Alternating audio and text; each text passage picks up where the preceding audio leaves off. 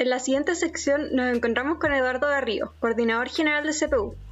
Eduardo, nos gustaría que nos hablara un poco de CPU, sobre qué es el proyecto y cuál es la misión de este. Vale, CPU es un proyecto social asociado al Centro de Alumnos de Ingeniería y nuestra misión es la disminución de la brecha digital tecnológica. Em, en el fondo buscamos reparar computadores que estén en desuso para luego donarlos a quienes más lo necesiten. Em, nuestro proyecto tiene tres pilares principales. Uno es eh, esta disminución de la brecha eh, tecnológica digital. Otro es la formación de nuestros integrantes, de nuestros voluntarios. Y eh, como tercer elemento también está nuestro propósito en, disminuir la, basura electrónica que hay en Chile. Mm, una pregunta que, que mucha gente tiene es que estos proyectos también son considerados como voluntariados, pero no son el voluntariado como tradicional que consiste en construcciones, que se hacen trabajos en verano o invierno. Así que, ¿cuál dirías que es como la principal diferencia que tiene CPU de los distintos voluntariados? Lo que nos diferencia eh, de otros voluntariados es que tenemos un equipo que trabaja de forma constante durante el año, eh, vacaciones de invierno y de verano, eh, además de las clases, por supuesto. Em, en las vacaciones de invierno y de verano principalmente nos, nos enfocamos en hacer mejoras eh, en materiales o, cosas que se vayan a implementar durante el periodo de clases, pero a veces también, por ejemplo, el, año pasado hicimos eh, reparación de computadores que se donaron a alumnos de ingeniería de primer año, novatos. Y, también eh, nuestro, nuestro proyecto social no solo tiene este enfoque de hacer como la ayuda social a un, a un tercero, sino que busca que los voluntarios eh, se formen de una forma más integral y se puedan convertir en agentes de cambio que no solo ayuden en, aquí en esta instancia particular, sino que en un futuro también puedan eh, ayudar en, otras áreas que les interesen. Respecto a su misión, no hablaste de la brecha eh, tecnológica digital que se encuentra en Chile. ¿Cuál creen ustedes que es la importancia de reducirla? Bueno, la brecha tecnológica es es básicamente la brecha que se, genera a partir de una diferencia en acceso a eh, tecnología digital, dado que eh, esta, esta, tecnología en el fondo hoy en día nos permite hacer mucho, mucho más, cada, vez más, eh, y en el fondo es casi como tener una mano adicional que, sin, acceso a algún computador no la tenemos. Y, eso causa una gran diferencia en la capacidad que puede llegar a tener una persona. Entonces, eh, la importancia de reducir la brecha tecnológica radica justamente en eh, que no se produzca una igualdad, una desigualdad, perdón, eh, tremenda a partir de, de un inacceso nomás a una herramienta que te permite hacer muchísimo. Entonces, en eso, en eso es la, importancia tremenda que tiene la reducción de la brecha tecnológica. Queríamos preguntar también eh, cuál es el impacto directo en la sociedad que generan a través del, trabajo que se realiza en CPU. Bueno, ya lo que ya hablamos primero, eh, obviamente que las, capacidades de, de, las personas no sean limitadas porque no tienen un acceso a una herramienta que es muy, muy útil hoy en día. Pero aparte de eso, eh, eh, tenemos, tenemos un impacto en la sociedad en cuanto a reducción de la basura electrónica, dado que al, al no eliminarse, al no botarse a la basura un componente electrónico que se vuelve a reutilizar, eh, estamos, eh, estamos disminuyendo esa, esa basura que llega, llega en el fondo a un basural. Y mm, y, la, y también, por otro lado, eh, el otro pilar, por supuesto, la formación de nuestros voluntarios ayuda también a que no solo eh, se quede en este proyecto el, impacto, sino que el impacto idealmente va más allá de este proyecto, permitiendo que los voluntarios que participen en, nuestro proyecto pueda, puedan hacer otras cosas en un, en un proyecto futuro de, de su elección, según el área que más le interese. Y una pregunta para, por ejemplo, gente que quiere ser un futuro miembro, los voluntarios, la gente que quiere participar en el proyecto, ¿Es necesario que sepan desde antes cómo funcionan los computadores o cómo reparar un computador? ¿O ustedes les enseñan? No es necesario que sepan nada mucho, la verdad. Aquí lo importante es que vengan con toda la motivación eh, para aprender y para hacer, en el fondo. Eh, nosotros nos encargamos de, todo lo que no, tengan, no traigan en ese sentido. Les podemos enseñar a reparar computadores o incluso si les interesa otra cosa, por ejemplo, pueden eh, ayudar a difundir el proyecto y si no saben eh, generar material digital que permita difundir proyectos o cosas así, también se puede enseñar todo aquí. La idea es, es que sean una instancia de aprendizaje eh, y, no se queden limitados por decir que no saben hacer algo, porque aquí, aquí lo pueden aprender y pueden entretenerse haciéndolo. Edu, un concepto eh, que se ha mencionado harto en el último tiempo es el de la obsolescencia programada, que es básicamente de que los objetos tecnológicos eh, están básicamente diseñados para fallar.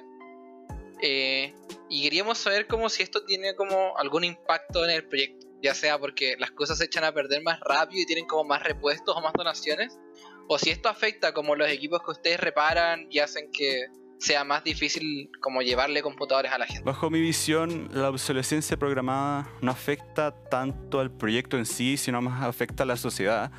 Afecta negativamente porque se produce mucha más basura electrónica, dado que intencionalmente se estaría limitando las capacidades de los materiales que podrían funcionar por mucho más tiempo.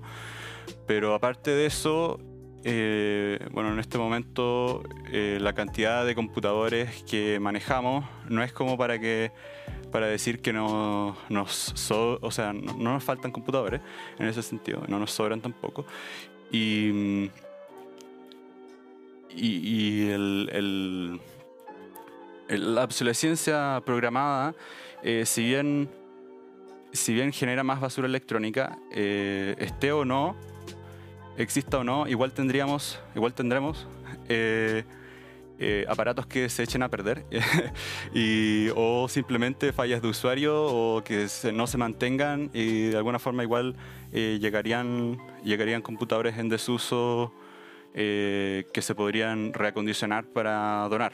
Entonces en esos sentidos yo diría que ni nos beneficia ni nos perjudica la obsolescencia programada, sino que perjudica a la sociedad en general.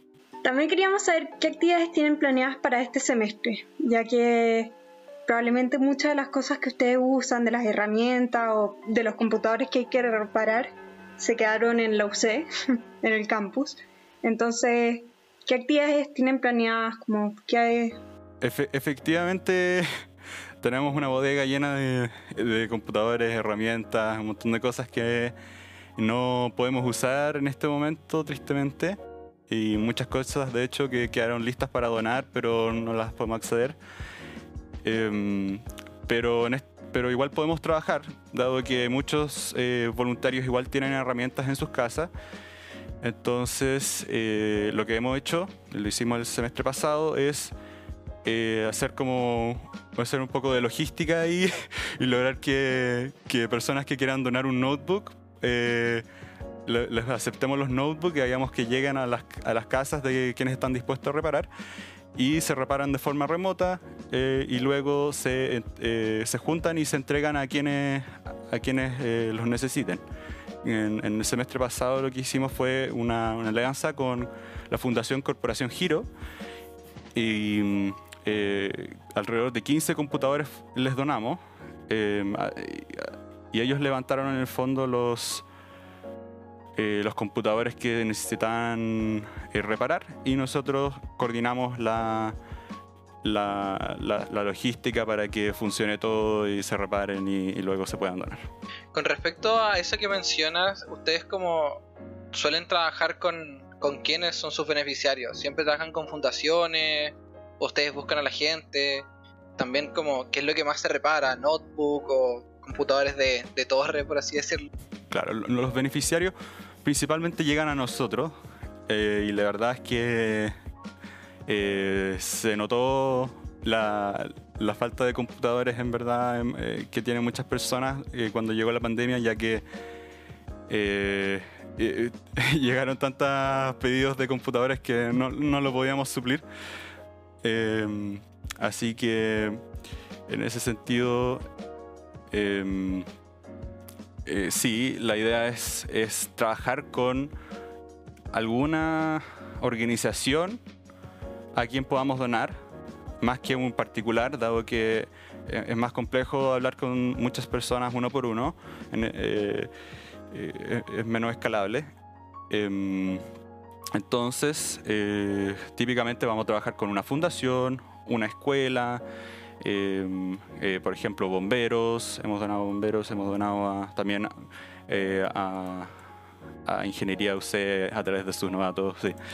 Em, eso. Una pregunta, ¿cómo la universidad o ingeniería o el centro de alumnos los apoya? Como consiguiendo computadores, consiguiéndoles algo, como ¿qué apoyo reciben de la UC? Em, del centro de alumnos de ingeniería recibimos apoyo en el sentido de que podemos recibir, eh, bueno, en el fondo podemos recibir o postular a fondos. Eh, Principalmente eso diría yo eh, en cuanto al Centro de Alumnos de Ingeniería. Eh, respecto a la UC, hay, hay formada una red eh, de proyectos sociales y participamos en eso y ahí en el fondo la idea es aprender cada vez más de cómo podemos ir mejorando nuestros proyectos. Entonces es una, una buena instancia. pero esas son las aristas en las que Ah, bueno, obviamente en la UC también otra cosa eh, es que dado que estamos en la UC, eh, nos provee alumnos, se podría decir, que son potenciales voluntarios. Entonces, e, esa es la, relación principal ahí. Eh, muchas gracias, Edu, por, por, venir y hablar con nosotros. nos gustaría sí que dieras como las redes sociales de CPU y como cómo la gente puede unirse y bueno, trabajar con ustedes si les interesa. Vale, entonces Facebook, arroba CPUUC y Instagram, arroba CPU-UC. Eh, exacto. Cualquier cosa que quieran, sí, perfecto. Cualquier cosa que, quieran comentar, ayudar o necesiten algo, eh, se pueden poner en contacto a través de eh, las redes sociales y les vamos a responder apenas podamos.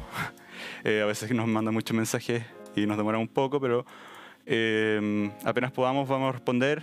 Eh, y idealmente estamos buscando personas que, que nos quieran apañar con, con, o reparar computadores o, o, ayudar en algún área en CPU. Eh, estamos, está más difícil ahora en, en, en pandemia hacer cosas, entonces mientras más personas motivadas lleguen a nosotros, mejor. Muchas gracias Edu, que estés bien. Gracias Edu. Vale.